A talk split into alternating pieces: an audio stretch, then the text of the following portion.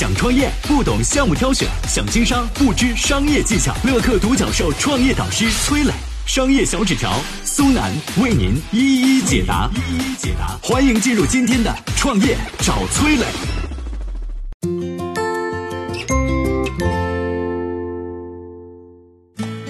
你知道吗？史玉柱在创办脑白金之前，还创办过巨人集团。后来巨人集团为何解体？史玉柱又是如何从成功创业到身负巨债的呢？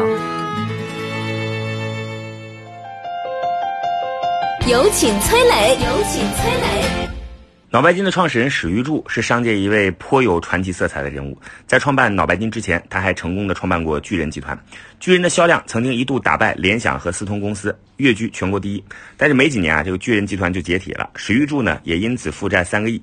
今天我们就来说说史玉柱是如何从成功创业到身负巨债的，这中间到底发生了什么？一九八零年，史玉柱以全县第一的成绩考入了浙江大学数学系，其中呢，数学考了一百一十九分，仅差一分就满分了。大学毕业之后，他被分配到了安徽省统计局，因为这个脑子灵活又懂电脑，深得领导的赏识。他还被推荐到深圳大学深造。但是史玉柱啊，他不喜欢安逸，在读研期间呢，他被深圳的创业氛围所感染，决定辞掉这个铁饭碗，自己创业。史玉柱这个人很愿意冒险，就是赌性比较强，但是他不是那种有勇无谋的赌徒。近十年学习攒下的电脑专业知识，就是他雄厚的赌资。面对家人的反对，史玉柱立下豪言壮语：如果下海失败，我就跳海。就这样，他带着东拼西凑借来的四千块钱，到深圳准备创业。史玉柱闭关九个月，开发出一款能在电脑上直接打字的软件，叫做 M 六四零幺。他还给这款软件取了个名字——汉卡。这个汉卡说白了呢，就是咱们现在的输入法。当时啊，没有输入法的时候，电脑还得配上一台四通打字机才可以打字儿。软件开发出来以后，他非常大方的给原单位送了一套，前同事们用过了都说好。原先的四通打字机被扔到了一边，收到好评之后，史玉柱放了心，这才准备创业。但是这个酒香也怕巷子深啊，史玉柱面临的第一个难题就是如何把这个软件卖出去。他决定赌盘大的。史玉柱跑到北京，在一本叫做《计算机世界》的杂志上打起了广告。他和杂志社谈判说：“我先登广告后付钱。”史玉柱在赌，他赌的就是自己能在十五天当中卖出这款软件，然后再把广告费付给杂志社。结果呢，赌赢了，公司崛起；赌输了，从头再来。史玉柱赢了，广告发布十三天，他收到了三笔汇款，共计一万五千八百二，两个月内共收到十万块，这就是他人生当中的第一桶金。靠卖自己研发的软件来赚钱，赌徒啊都是有个心理的，赢了之后还想赢更多。史玉柱也是这样。一九九零年，裘伯君的 WPS 横空出世，史玉柱嗅到了汉卡的危机。他深知啊，公司要想活下去，技术不能落后。于是啊，他再次把自己关进公寓，每周只出一次门，囤方便面。经过这个一百五十个日夜的苦心研发，哎，这个 M 六四零二诞生了。这款软件虽然没有 WPS 先进，但胜在够便宜。别人卖几万、几十万，史玉柱只卖几千块钱。毕竟一个人倒腾出来的软件嘛，成本也很低。一九九一年，史玉柱创办了巨人公司，专门卖汉卡和软件。他说啊，我要做中国的 IBM，不做东亚病夫，要做东方巨人。必须承认，史玉柱身上有一种赌徒气质，这也为他日后的失败埋下了隐患。究竟是什么导致了巨人的解体呢？我们有请商业小纸条。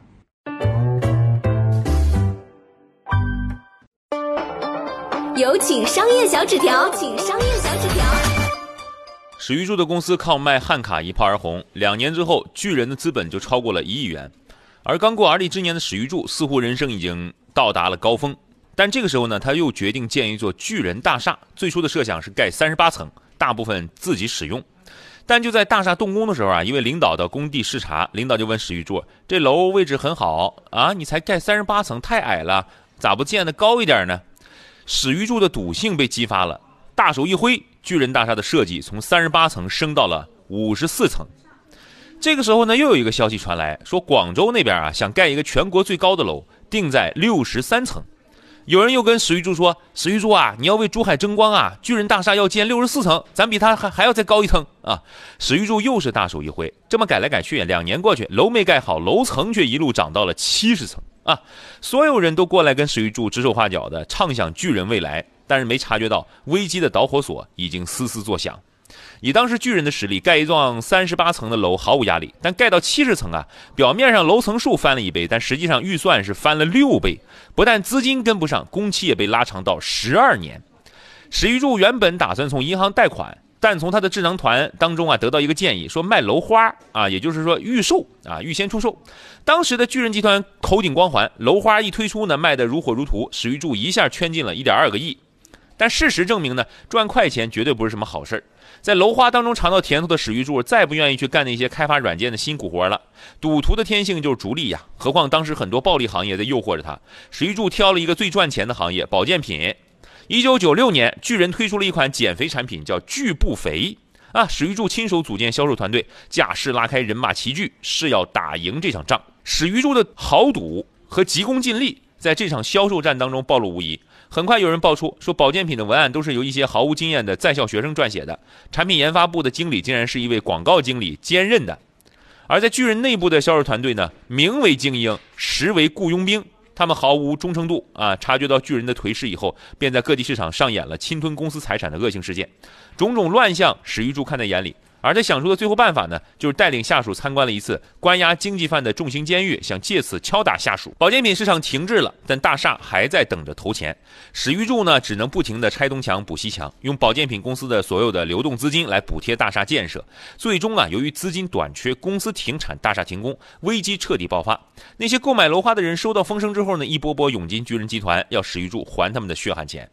当时巨人还有救，大厦只差一千万就可以动工，但是高傲惯了的史玉柱拉不下脸来啊，到处去借钱。